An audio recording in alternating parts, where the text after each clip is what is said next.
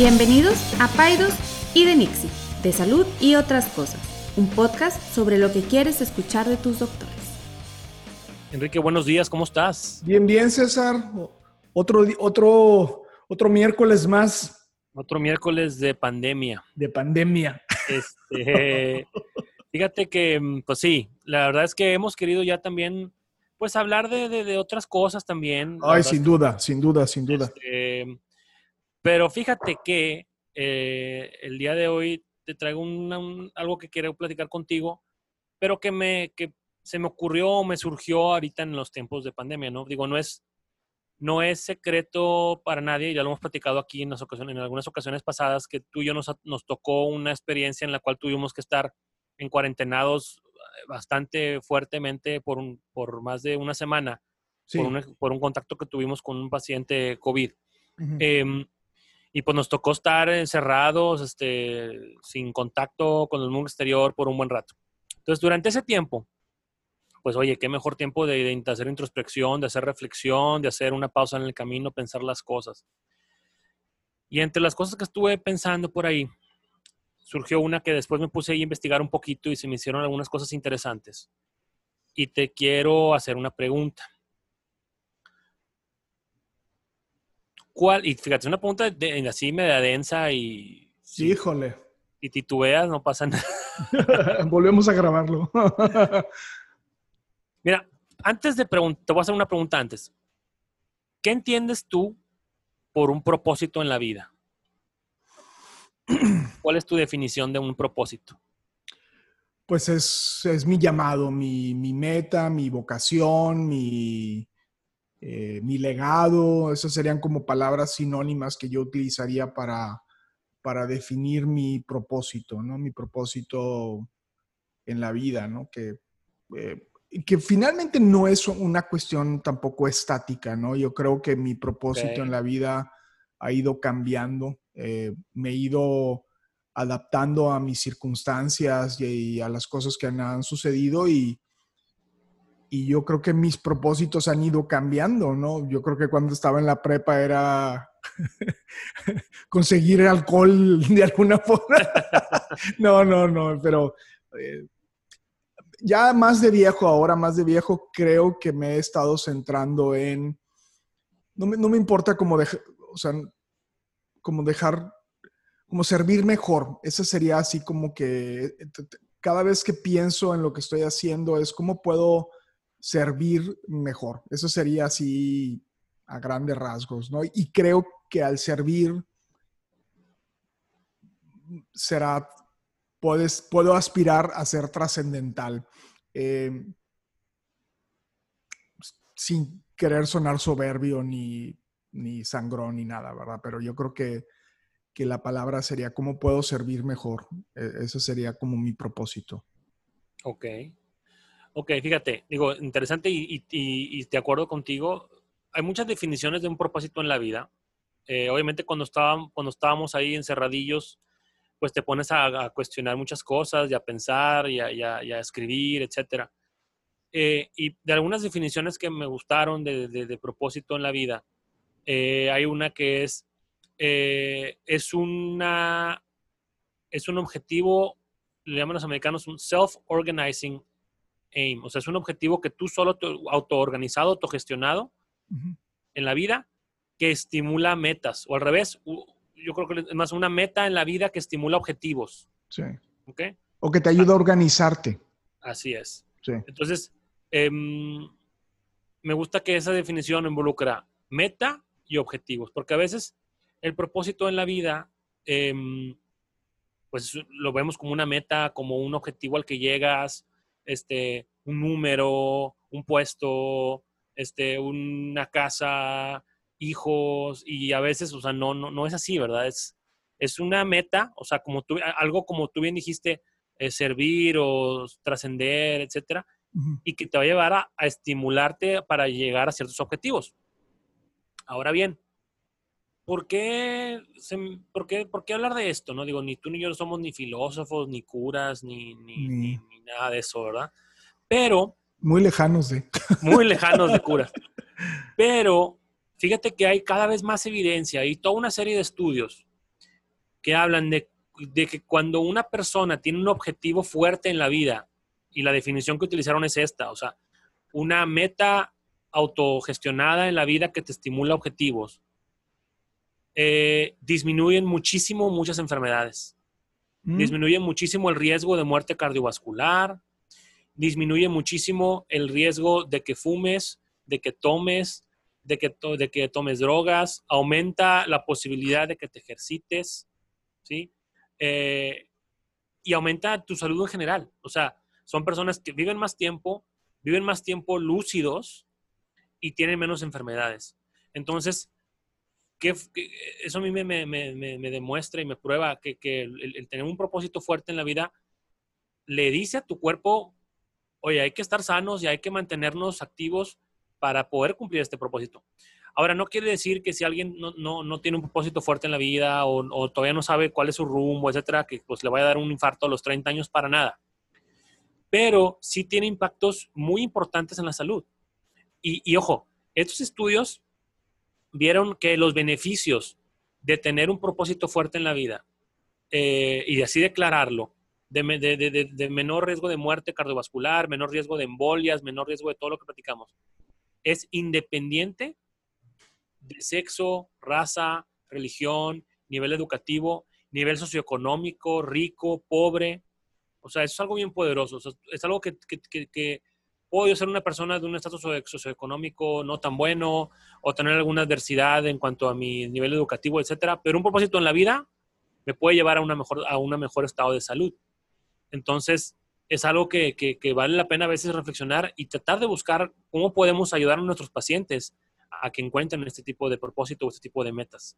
Sí, fíjate que está súper interesante que lo mencionas. Ese es un, ese es un tema eh, yo no sé si, si, ya te había platicado de esto. Hay un, hay un video en TED Talks de un señor que se llama Ted, eh, creo que se apellida Butler, pero él representa un grupo de personas que trabaja para National Geographic que se llama, que trata de identificar los, las regiones con las personas más longevas. Total, no sé si lo has escuchado, se me eh, total, ellos tratan de identificar cuáles son los elementos o qué, correlas, qué elementos se pueden correlacionar o pueden tener causa-efecto para que una persona pueda vivir más tiempo libre de enfermedad. Total, encontraron una población en Okinawa, bueno, hay varios lugares, ¿no? Pero en Okinawa, eh, bueno, ya te puedes imaginar, una dieta plant-based, este, con porciones pequeñas, pero tienen una cosa que se llama Ikigai. Y el Ikigai es precisamente el propósito de vida, ¿no? E, entonces dice, este cuate dice que los momentos más peligrosos del humano es cuando nace, ¿no? O sea, su periodo neonatal, ¿no? Eh, que, que son, somos humanos muy frágiles. Y el otro es que cuando estás viejito y te retiras, ¿no? Cuando, cuando pierdes tu propósito de vida, ¿no? Cuando, y lo vemos en, nuestros viejitos. De hecho, ahorita, por ejemplo, una de las cosas que me preocupa mucho es precisamente mi papá.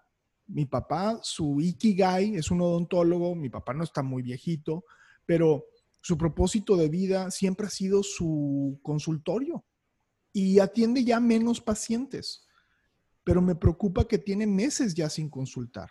¿Sí, me explico? Entonces, mi padre está perdiendo su propósito de vida. O sea, es, es muy peligroso para mi padre no seguir trabajando porque, porque yo, yo ya había escuchado esto, ¿no? Entonces, mi madre, ¿no? O sea, en el, mi mamá iba a, iba a la iglesia a contar los, eh, ¿cómo se llama? La, lo que, el dinero que dan en la misa. La limosna. La limosna, porque ya no, ya no hay ni misa y mi mamá. Ni limosna. ni limosna, ni mi mamá iba. Entonces, me preocupa, esas cosas me preocupan porque no puedes ver Netflix para siempre y no puedes estar haciendo pan de plátano para siempre. O sea, tienes que, tienes, eh, eh, fíjate que, que, yo creo que ese es uno de los, de los elementos más importantes ahorita en esta pandemia y lo, y lo venía analizando yo hoy en la mañana casualmente, es, es tenemos, que tenemos que pensar o creo yo, al menos así me lo estoy vendiendo yo, que hay cosas que ya nunca más van a volver a regresar. O sea, no vamos a regresar a la normalidad. Y no me quiero desviar del tema, pero, pero el, punto al que quiero llegar es que, que debemos de buscar nuevos, eh, nuevos propósitos en la vida o cómo cumplir, por ejemplo, yo en este caso es cómo puedo seguir sirviendo ante esta pandemia, ¿no? ¿Cómo puedo seguir eh, viendo pacientes de una manera segura para ellos y para mí?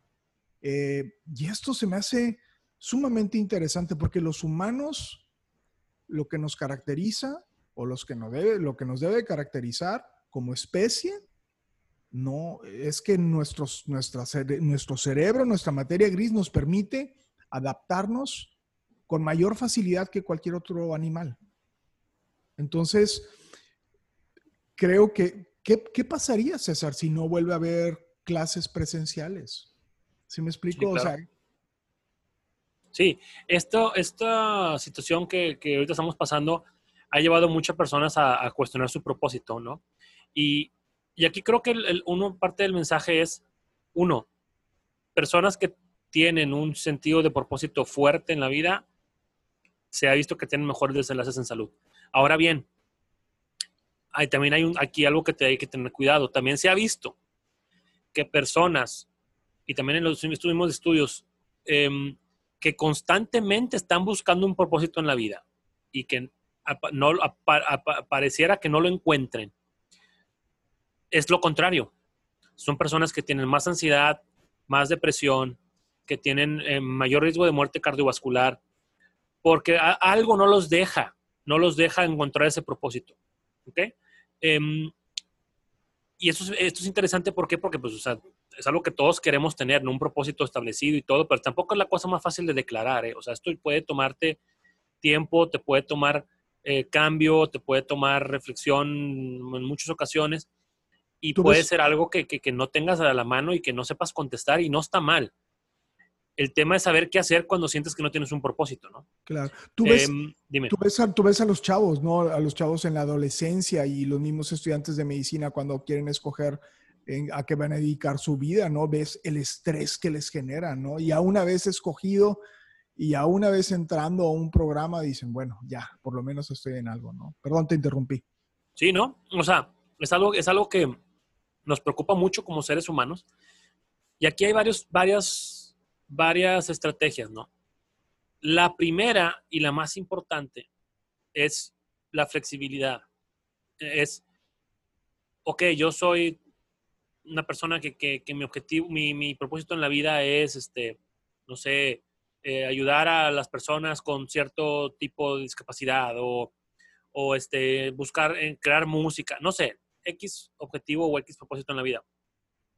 Pero tenemos que tener la capacidad de ser flexibles y de si ese propósito no nos, no, no nos está llenando, o también a veces también que tenemos propósitos que se nos impusieron desde niños por nuestros padres, por nuestros maestros y nos les hemos ido creyendo a lo largo de la vida que ese es nuestro propósito y es algo que no nos ha llenado. Ya tenemos, no sé, 30, 40, 45 años y sigue sin llenarnos y seguramente porque ese no es nuestro propósito, sino el que nos inculcaron, nos impusieron.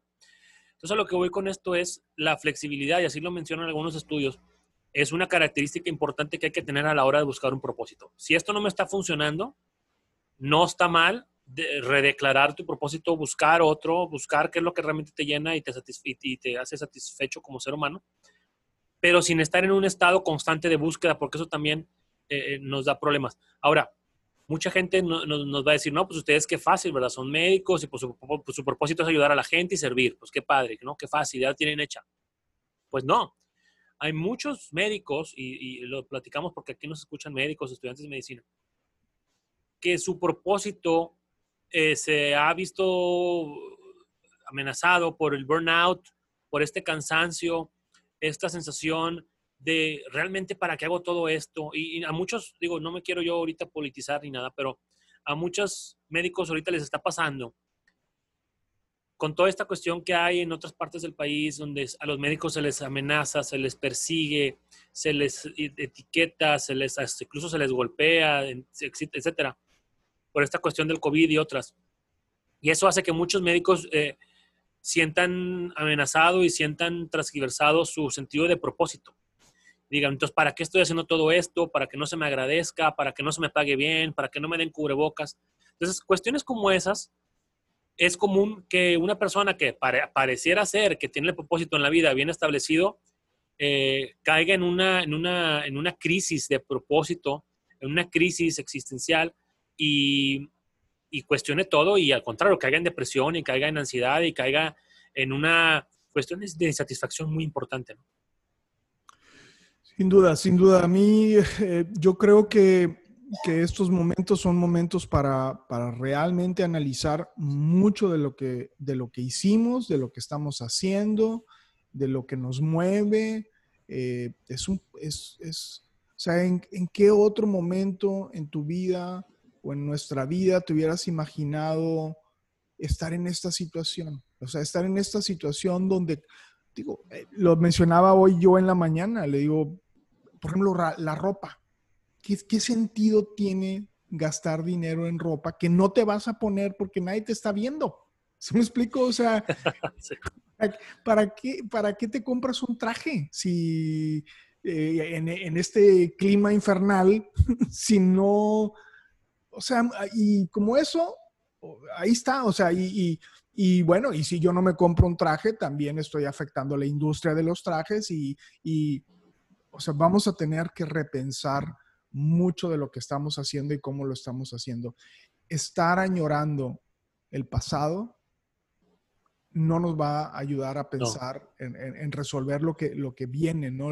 Este, es un reto, es un reto muy interesante. Y, y vuelvo, fíjate que vuelvo otra vez al... Ayer hablé eh, me habló una paciente muy, muy querida y estábamos muy preocupados porque su esposo traía, traía fiebre.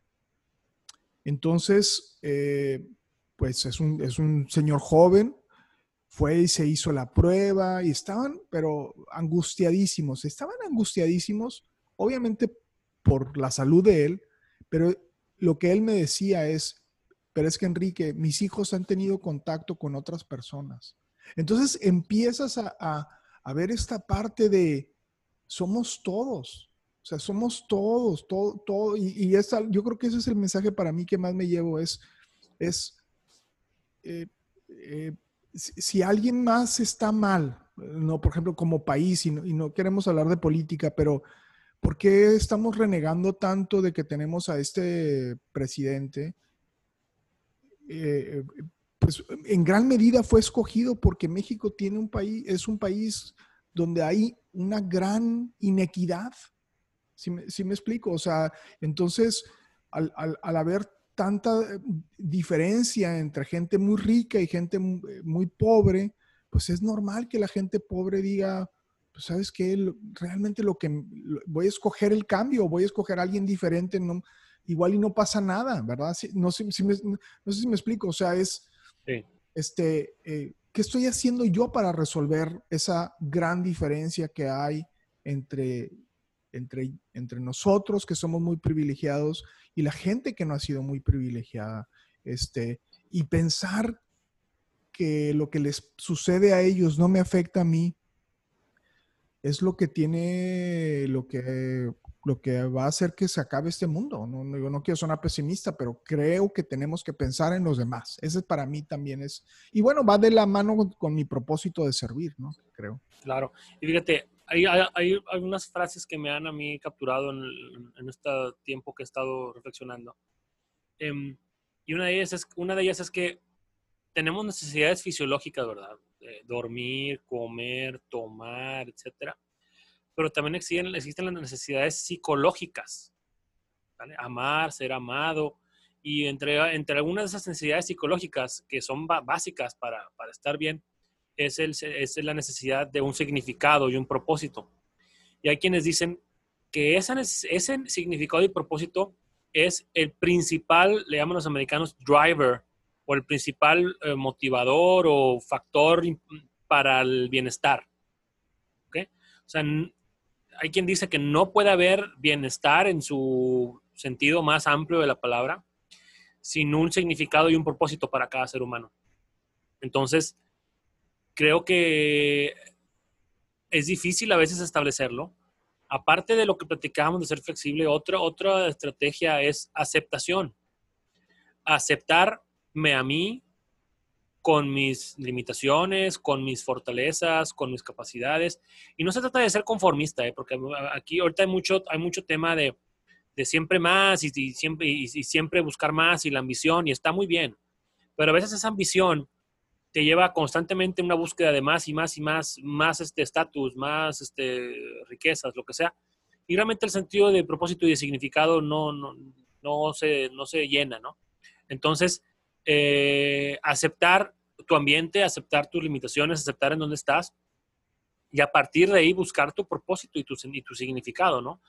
Porque si yo, porque ojo, una cosa son metas, ¿no? Yo me pongo la meta que yo quiero ser el CEO de X empresa en México, ¿no? Bueno, es una meta, pero eso no es tu propósito. O sea, está bien que te pongas metas eh, de ese tipo, pero un propósito en la vida o un significado para ti de la vida no, no, no, no puede estar basado en una meta que se alcance con un puesto o con una cuenta de banco, etcétera, ¿no?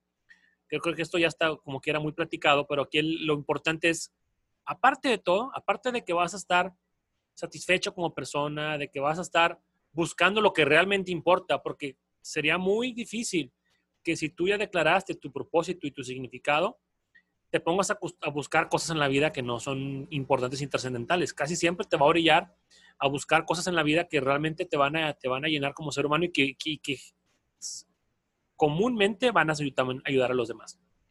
Entonces, eh, aparte de eso, vas a gozar de una mejor salud.